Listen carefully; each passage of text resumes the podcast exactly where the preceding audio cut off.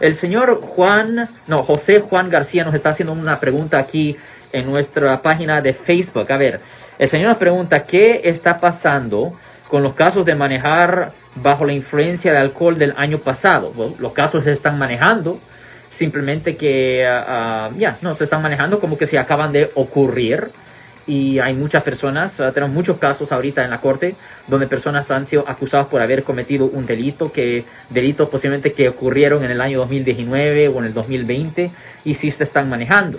Y ya que uh, más y más personas están recibiendo la vacuna uh, para, de este coronavirus, más y más y más casos se están abriendo en la corte magia. Si les gustó este video, suscríbanse a este canal, aprieten el botón para suscribirse y si quieren notificación de otros videos en el futuro, toquen la campana para obtener notificaciones.